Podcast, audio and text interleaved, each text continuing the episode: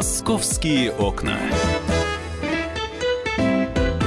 Здравствуйте, мы в прямом эфире радио «Комсомольская правда». Меня зовут Валентин Алфимов. Сегодня я для вас открываю московские окна. И ко мне присоединился Александр Рогоза, специальный корреспондент «Комсомолки». Саша, привет. Привет.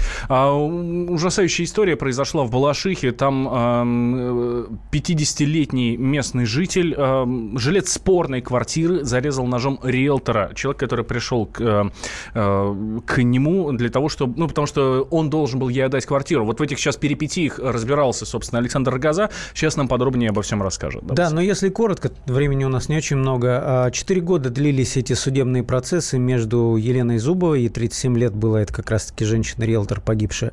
Надо сказать, что она инвалид первой группы, мать четырех детей, но при этом а, какую-то а, деятельность с недвижимостью действительно вела. И забегая вперед, скажу, что известно о ее судах сразу по нескольким квартирам, и в том числе источники в полиции рассказывают, что на нее записаны и квартиры, и доли в Москве, э, в области, то есть недвижимостью она занималась, это факт. Хотя по ее версии, она в начале года давала интервью, она рассказывала, что а, просто хотела на свободные деньги, причем на огромные свободные деньги, подаренные родными, якобы приобрести три квартиры, и вот незадача доверилась какому-то риэлтору, который что-то нашустрил с документами, и в итоге все три собственника квартир отказались съехать, и она начала в добиваться своего. Э, вот, с этой семьей э, Еремчуков, э, которые живут в Балашихе на улице Некрасова в четырехкомнатной квартире, она судилась 4 года. Пыталась их выселить, но последнее решение Московского областного суда, там апелляция была на решение Балашихинского суда, э, областной суд признал, что Еремчуки, ну, то, то есть э, подтвердил вот этот иск Еремчуков о признании недействительной сделки. То есть, по словам Еремчуков, было так. Они, э, там у них был долг, некий, э, чтобы его перекрыть, не успевали там проценты выплатить, чтобы его перекрыть, э, они взяли новый долг, причем почему-то не в банке, э, ну, видимо, банки уже не давали, обратились в финансовую некую организацию, и там под видом займа под залог недвижимости якобы им подсунули документы о купле-продаже. То есть они их подмахнули, а потом уже задним числом выяснилось, что квартира теперь не их. Вот такая история. Судились, судились, и вот действительно накануне эта женщина пришла, нач, нач, начала ссориться с главой семьи Олегом Еремчуком, а его называют такой, таким тихим алкоголиком местным. И он в какой-то момент, сначала он вытащил нож, она видела нож, ходил с ним по двору, потом они зашли в подъезд, и вот там один удар в шею, женщина скончалась от э, потери крови до приезда скорой. Э, как это было, э, рассказала нам Любовь Зараева, это жительница Балашихи, она ну, практически все видела своими глазами. Она стала кричать «помогите». Ты все на этом. А я вот, когда уже вышла, тут уже все совершилось, тут вот уже народ. Вообще он не работает, любитель выпить. Такой неработающий мужичок. Справлялся тем, что где-то что-то подработает, где-то что-то как-то. Вообще он вот такой тихий.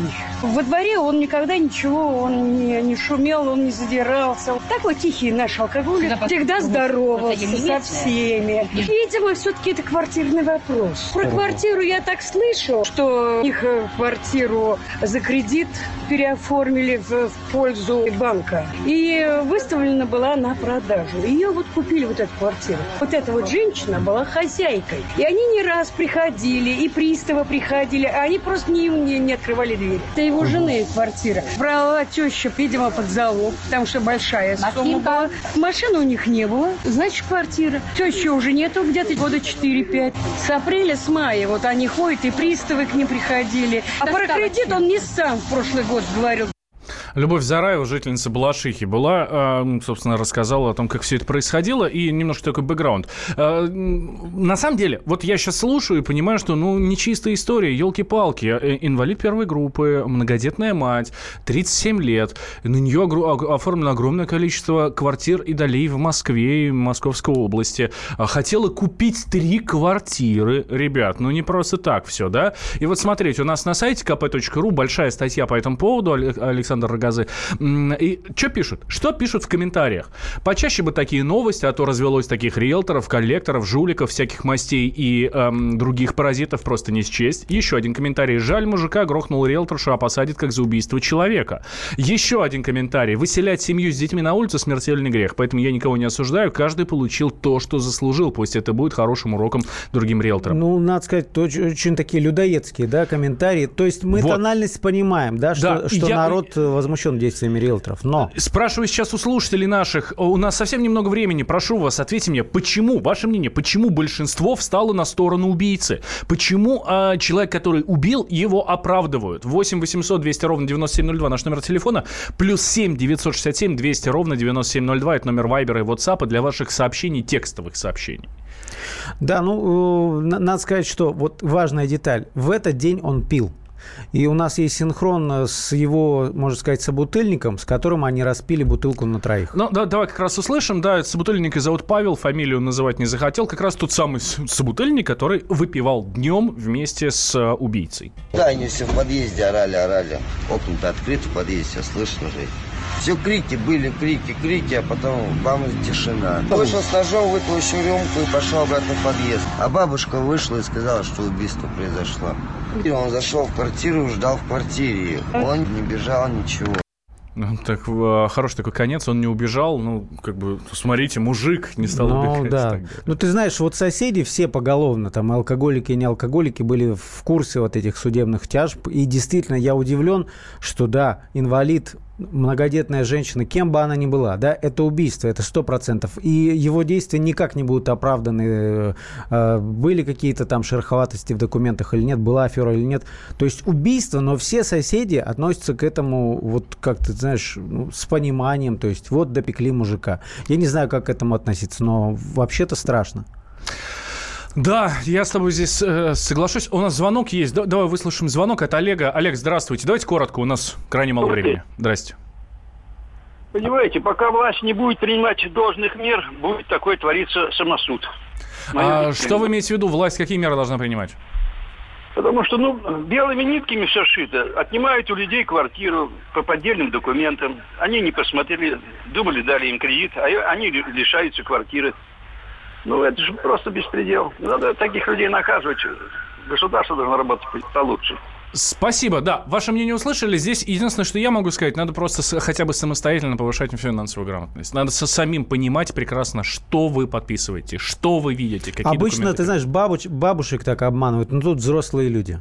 Могли да, почитать. А, слушайте, Балашиха вообще в этом, в этом году, а, лето в Балашихе, весна в Балашихе очень неспокойная.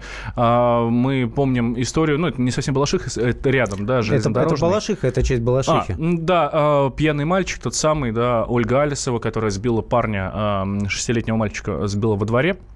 А, очень много, помните, разговоров было, судов, скандалов, а, потому что мальчика шестилетнего признали пьяным. Ну и вроде как, типа, он виноват и так далее. Хотя в результате из-за скандала, который был поднят в прессе, в том числе и у нас на радио «Комсомольская правда», мы, ну и в газете, естественно, и на сайте, мы очень серьезно следили за этой историей, вели ее буквально от начала и до конца. Но вот а, новость появилась буквально вчерашняя. Родители Алеши Шимко решили не проводить эксгумацию тела ребенка. Там решили решили, что болезненная процедура в итоге может ну, не дать э, никаких результатов, не дать тех результатов, которые э, могут быть, э, которые необходимы. Э, мы дозвонились, ну, естественно, было очень интересно мнение человека, который выдал ту самую экспертизу, что мальчик был пьяный. Итак, Михаил Клеменов, судмедэксперт, давший заключение о том самом пьяном мальчике. Вот что он говорит. Чтобы поставить точку в этом споре, считаю, что, например, Следственный комитет Российской Федерации назначил экспертизу молекулярно-генетическую и сравнили образцы биологические матери и ребенка, которые направлял на исследование я. Если совпадут э, генетический материал матери и генетический материал, который есть там, то это прямое свидетельство, что кровь принадлежит мальчику, а гарантия прижизненности отражена в заключении эксперта-химика, который проводил в лаборатории исследования. Я думаю, надо ребенку дать спать спокойно. Это был Михаил Клеменов, судебно-медицинский эксперт, который дал заключение, то самое о том, что Алеша Шамко был не трезв, и что у него в крови огромное, огромное количество алкоголя. А, Александр Рогоза, специальный корреспондент комсомолки, был у нас в студии. Меня зовут Валентин Алфимов. Сейчас небольшой перерыв. Сразу после этого поговорим о том, что в Москве могут увековечить память Веры Глаголевой. «Московские окна».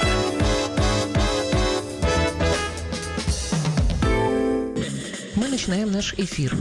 Хватит веселиться. Нахожу. Можно без всего этого пафоса, а? Как-то поспокойнее. Все, серьезно давай. Давай. Я Андрей Норкин. Я Юлия Норкина. По понедельникам и вторникам с 18 до 20 часов по московскому времени главные новости, события и факты. Программа «120 минут».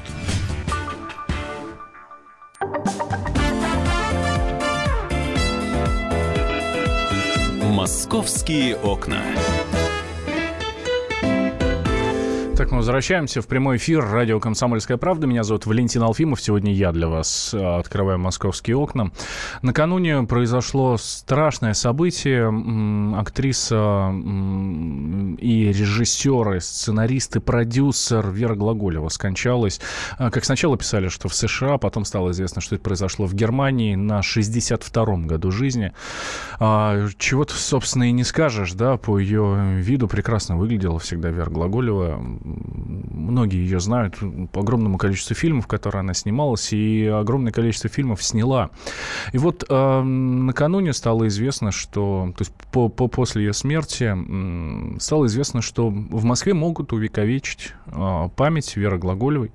Э, об этом э, рассказал председатель комиссии по культуре и массовым коммуникациям при Московской Государственной Думе Евгений Герасимов. Э, собственно, он заявил, что я думаю, что если и жители, и творческая среда захотят, на доме, где она жила, то могут установить памятную доску. Я напомню, что Вера Глаголева, советская российская актриса театра и кино, народная артистка России, народная, а, и, и снялась в огромном количестве фильмов. Ну, например, там «В четверг» и «Больше никогда», «Не стреляйте в белых лебедей», «Сошедший с небес», «Бедная Саша», «Выйти замуж за капитана». И плюс еще участвовала в качестве сценариста и продюсера. Как режиссер сняла шесть полнометражных фильмов. Шесть полнометражных фильмов. Представляете себе. Вот. Ну и что касается увековечения, то форма увековечения, может быть, улицу назовут имени, именем Веры Глаголевой, может быть, действительно просто памятная доска будет на доме, где она жила. Ну, так вот, как э, э, рассказал Евгений Герасимов, форма вот этого увековечения будет зависеть от, э, от обращения, от обращения граждан, от того, э, что будут говорить, от того, что будут просить. А наш обозреватель комсомолки Галина Сапожникова буквально год назад встречалась в Таллине с Верой Глаголевой, брала у нее большое интервью, сделала такой большой красивый э, материал, и у нас сейчас на сайте kp.ru воспоминания Галины Сапожниковой, и мы попросили рассказать рассказать о Вере Глаголевой э, Галину для радио «Комсомольская правда». Помню, я очень удивилась ее неулыбчивости, потому что по ролям в кино она оказалась совсем другой, легкой и беспечной, беззаботной. А оказалась серьезной и вдумчивой, без какой-либо жеманности, которая свойственна актрисам, тем более немолодым. Она была совершенно не капризной и не пафосной, Например, соглашалась летать эконом-классом, будучи женой официального миллионера, и даже проживать в одном номере гостиницы с подругой-продюсером, понимая, что поездки к соотечественникам – это не бизнес, а ми- миссия. При этом она щедро делилась знаниями. Вот, например, она рассказывала, удивляясь, такой факт, который вычитала в Тургеневских дневниках, и прочитала она очень много перед тем, как начать снимать и фильм «Две женщины», и тем более готовясь э, главной в своей работе о невероятной любви Тургенева Виардо. Так вот, такой факт. Оказывается, безусловный русский патриот и носитель роскошного русского языка Тургенев на самом деле был невероятным западником. Настолько, что запрещал своим детям говорить по-русски и хотел, чтобы они забыли русский язык. Вот такой парадокс.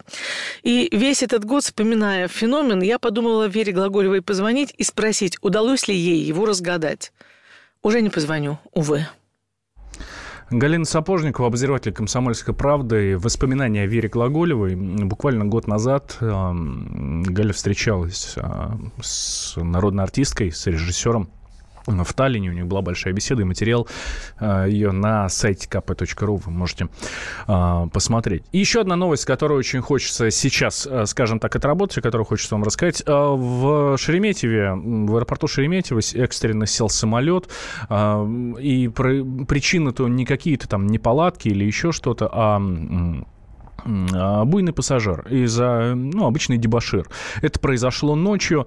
А, это был самолет китайской авиакомпании. Там, ну, собственно, вот был э, пьяный пассажир. Э, командир Боинга решил, э, он, он направлялся из Франкфурта в Пекин, и командир самолета решил, что нет, надо садиться, потому что дядька ведет себя совсем неадекватно. Это, кстати, гражданин Китая. То есть здесь мы здесь ни при чем, просто он сел в Шереметьево, потому что, скажем так, пролетали мимо. Гражданин Китая переборщил с алкоголем, стал наносить себе собственно, увечья. Он разбил бортовую посуду, а, порезал себе руку, и вот после экстренной э, посадки в Шереметьево на борт поднялись полицейские, медики оказали гражданину Китая первую помощь. А дальше его, кстати, дядьку не повезли. А, авиаперевозчик отказался вести пьяного пассажира к месту назначения до разбирательства.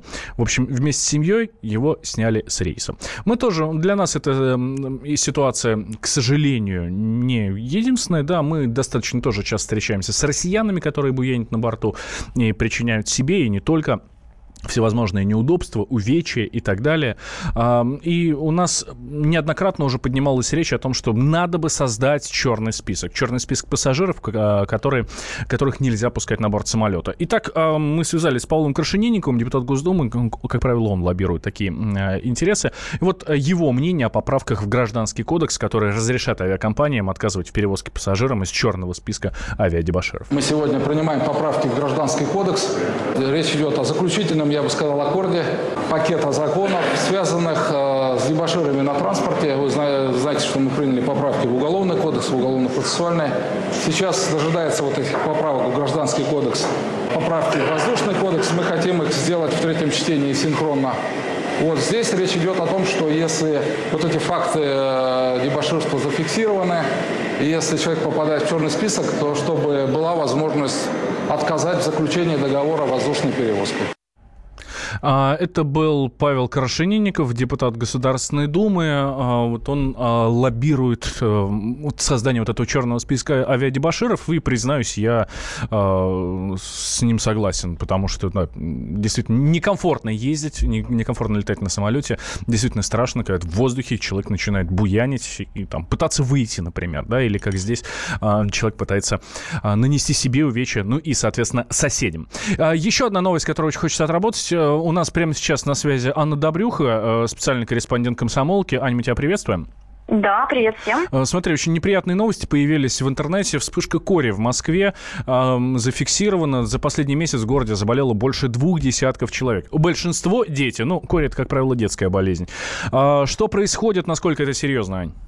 Ну, нужно отметить, что эксперты говорят, а, пока не стоит слишком сильно паниковать, поскольку, как сообщают, в частности, журналисты в Московском центре медицинской профилактики, это скорее даже не вспышка, а такой сигнал, по которому московская медицина начинает уделять более пристальное внимание пациентам, которые обращаются с признаками, похожими на корь. А что Но это за признаки, Ань? Что, что, что? А, да, ну, признаки – это в первую очередь резкий скачок температуры до 39-40 градусов, сухой кашель начинается, воспаляются слизистые глаз, конъюнктивит и насморк. И на второй-третий день появляются вот характерные мелкие красные высыпания. А, и наши эксперты, с которыми работает комсомолка, говорят о том, что главная причина вот таких вспышек, они э, в частности бывают достаточно регулярно, за последние два года периодически они случаются и в Москве, и в других крупных городах. Главная причина – это отказ от вакцинации у детей. И также, что очень важно знать, и большинство об этом не догадываются, взрослым людям а, до 35 лет, если они повторно не получали прививку в шестилетнем возрасте, тоже нужно проходить ревакцинацию. Вот этого не делается, и вот из-за отсутствия своевременных прививок э, люди заболевают. А, про своевременные прививки понятно. А, есть такая практика, ну, я думаю, что это ни для кого не секрет, что врачи, даже если видят, что это действительно корь, они корь не ставят для того, чтобы не нагнетать панику и так далее. А вот э, смотри, цифра больше двух десятков человек, большинство дети. Насколько эти цифры нормальные, насколько они актуальны или в реальности может быть все больше? Ты знаешь, сложно предположить, чтобы врачи не ставили диагноз, если это так и есть, поскольку корь на самом деле очень опасная инфекция, особенно если это дети до 5 лет, либо взрослые старше 20 лет, то а, там, как правило, госпитализируют а, и там назначают соответствующее лечение, поскольку осложнения могут быть вплоть, вплоть до отека мозга. Поэтому обычно все-таки ну, диагноз, если есть признаки, и сложно ее с чем-то спутать, э, поэтому ну, действительно диагноз ставят. Тут другое дело, что вот а, опять же, развеивая мифы, люди думают, что если они едут, например, в отпуск в Европу куда-нибудь, то сложно думать, что вдруг оттуда привезешь такую вещь, как корь. Но на самом деле, вот, например, в июне комсомолка же писала, в Италии была, вот там действительно серьезная вспышка, там сотнями человек исчислялась, а передается корь элементарно. Вот прямо передо мной сейчас, э, прям передо мной сейчас статистика, обязательно поговорим сейчас э, о том, как она передается. Прямо передо мной статистика. 3360 заболевших в Италии, а умерло 30 человек. Но самое страшное, да. что это не первое место в Европе. Первое место у Румынии, там цифры еще больше. А, так что действительно надо быть внимательным. Как передается корь и как избежать а, вот этой вот передачи заражения? Передается она воздушно-капельным путем, то есть достаточно вдохнуть э, вот, э, если чихнул или кашлянул угу. больной человек, достаточно вдохнуть. И причем а, она передается ну, практически чуть ли не в 100% случаев даже при нормальном иммунитете. Вот этим она опасна. Вот. Но что касается того, чтобы избежать, ну, единственное, вообще не бывать в местах скопления людей, но это практически невозможно, потому что даже в, элементарно в торговом центре, в магазине можно подхватить, а мера профилактики доказана, единственное, это прививки. Спасибо большое, Аня. Анна Добрюха была у нас на прямой связи со студией. Специальный корреспондент комсомолки. Смотрите, в Москве вспышка кори. Не эпидемия. Пока не эпидемия, и слава богу. Но эксперты говорят, что задуматься стоит. Лишний раз помыть руки, может быть, даже сделать прививку. Если вы давно ее не делали, вам уже настало время ревакцинации. Может быть, стоит подумать об этом. Эм, так что будьте внимательны, пожалуйста. Сейчас небольшой перерыв. После новостей в отпуск поедем. Поедем в отпуск в Германию на автобусе. Московские окна.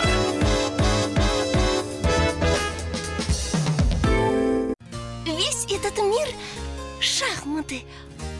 Если только, конечно, это можно назвать миром. Это одна большая-пребольшая партия. И как бы мне хотелось, чтобы меня приняли в эту игру.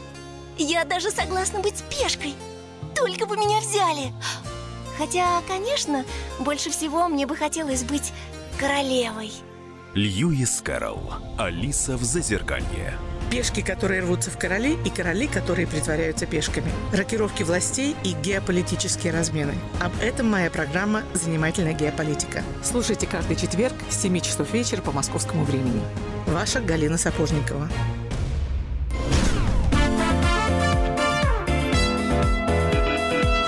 «Московские окна».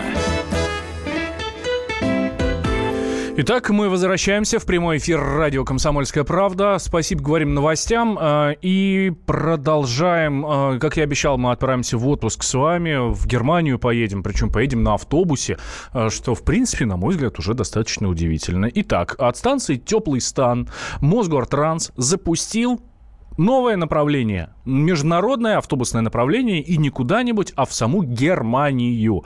А, маршрут предусматривает остановочные пункты в Берлине, в Ганновере, в Дортмунде, в Дюссельдорфе, в Кёльне, в Магдебурге, во Франкфурте на Майне, в Эссене и других городах. Ну, то есть до, э, до Дортмунда доезжают, то есть это самый юг. А, удивительная штука. Рейсы будут отправляться еженедельно. Каждую неделю в четверг в 2 часа отправляется рейс, и вы не выходя, собственно, из автобуса, сможете спокойно добраться до, эм, до Германии. Вот так вот. Не на самолете, не на поезде. Кстати, по, по, поезда в Берлин в тот же ходят. Я недавно смотрел. 12, 12 э, тысяч рублей стоит купе. Да, а, от Москвы до Берлина. Здесь на автобусе. А, уважаемые товарищи, я вас хочу спросить, вы вообще э, бывали в автобусных турах? Поделитесь впечатлениями, как это, как это ехать там двое суток, не выходя из автобуса, но выходя там размять ноги только, да, а потом все сидя. Для, мне кажется, это достаточно тяжело. Поехали ли бы вы в Германию на автобусе или все-таки предпочитать другие виды транспорта.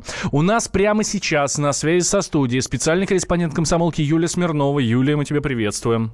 Да, добрый день. Слушай, а вот насколько, в принципе, популярны автобусные туры в Европу у москвичей? Мы понимаем, что как, как способ добраться из точки А в точку Б, автобус, наверное, не лучшее средство, когда мы говорим про, про Германию. Ну, а в принципе, ездит на автобусах-то, нет?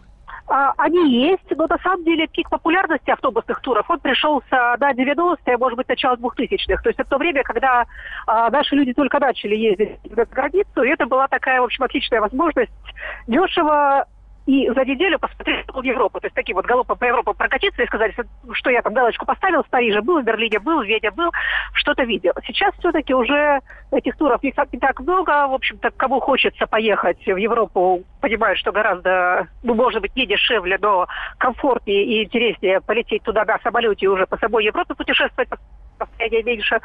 Но такие туры, они по-прежнему есть э, среди предложений туроператоров.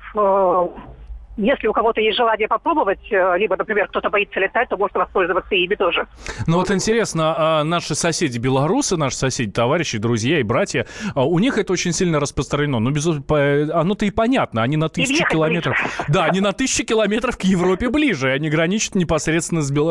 С той же самой Польшей, где, в принципе-то, можно даже практически там на, на рейсовом даже автобусе проехать, они не только да. на, на экскурсионном. Ну и, кстати, и, кстати, большая часть наших автобусов из Москвы, я вот как раз специально сейчас посмотрела, они уже э, такие модифицированные, то есть люди на поезде доезжают до Бреста, это ночь в поезде из Москвы, ага. а уже в Бресте пересаживаются на автобус, и там проходят границу, едут дальше по Европе на автобусе.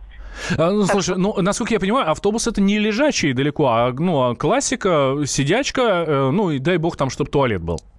Да, это, конечно, автобусы, которые предлагают туроператор, это не рейсовые автобусы, не такие, в которых мы ездим по городу. Uh-huh. А, они более там откидываются сиденья, хотя там не раскладываются так, чтобы можно было лежать, но все-таки откидываются. Там есть биотуалет, э, там есть там кипятильник, э, иногда мини-кухня. То есть это более комфортные автобусы, чем э, городские.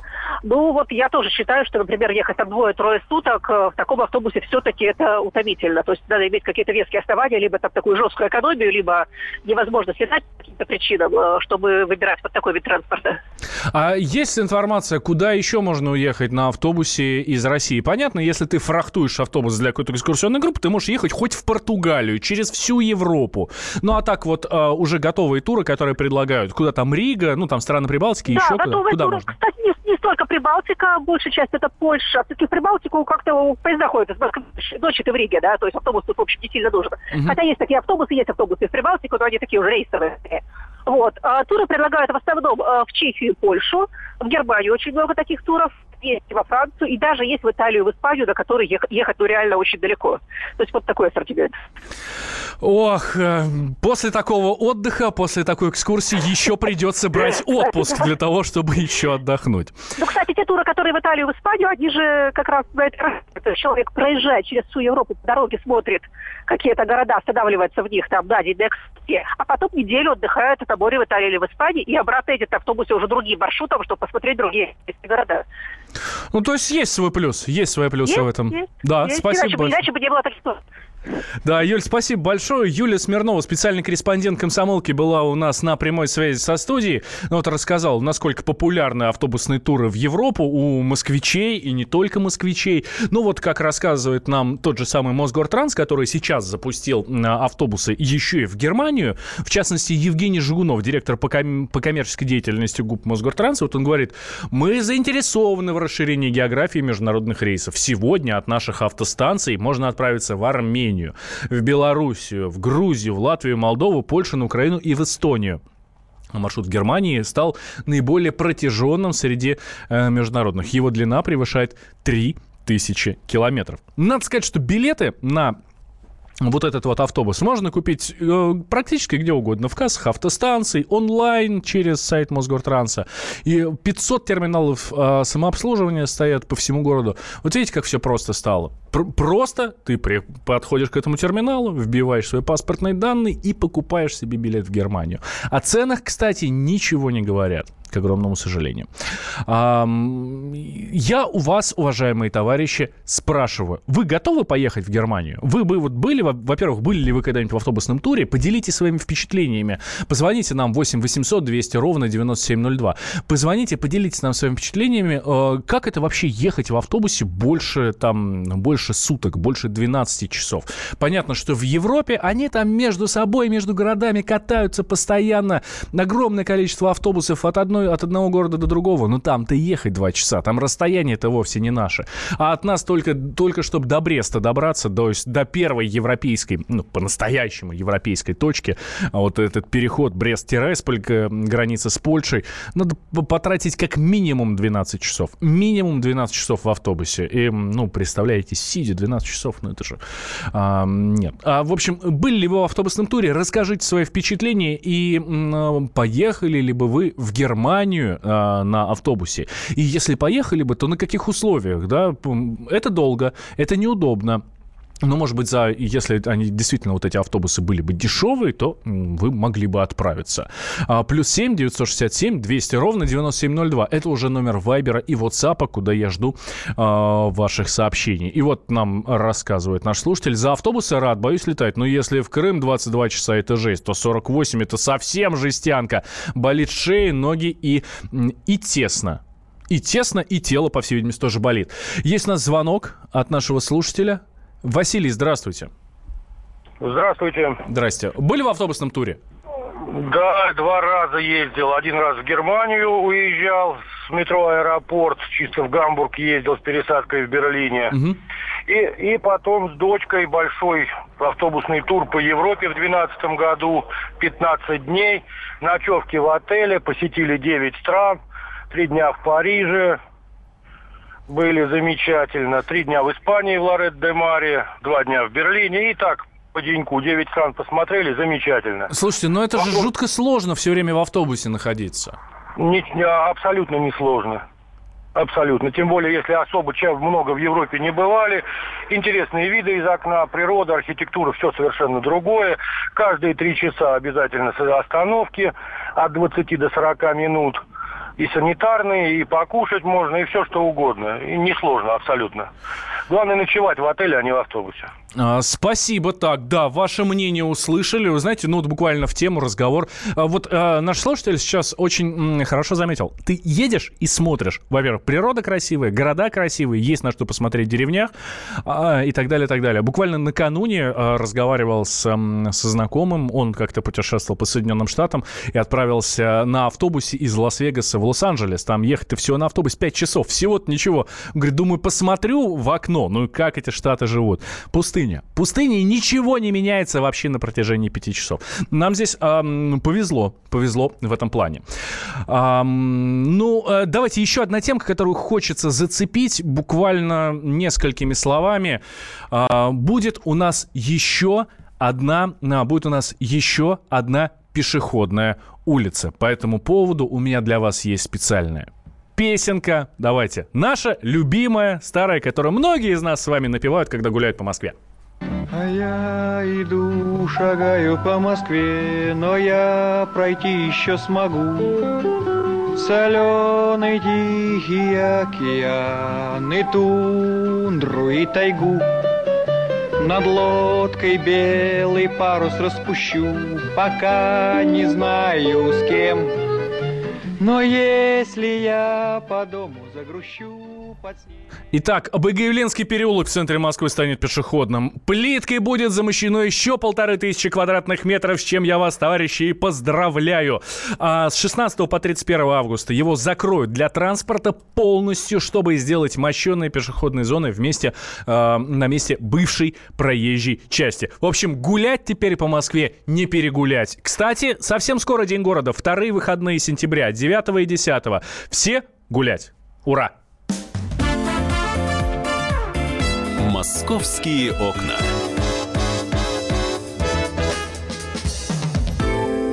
Товарищ адвокат! Адвокат! Спокойно, спокойно. Народного адвоката Леонида Альшанского хватит на всех. Юридические консультации в прямом эфире. Слушайте и звоните по субботам с 16 часов по московскому времени.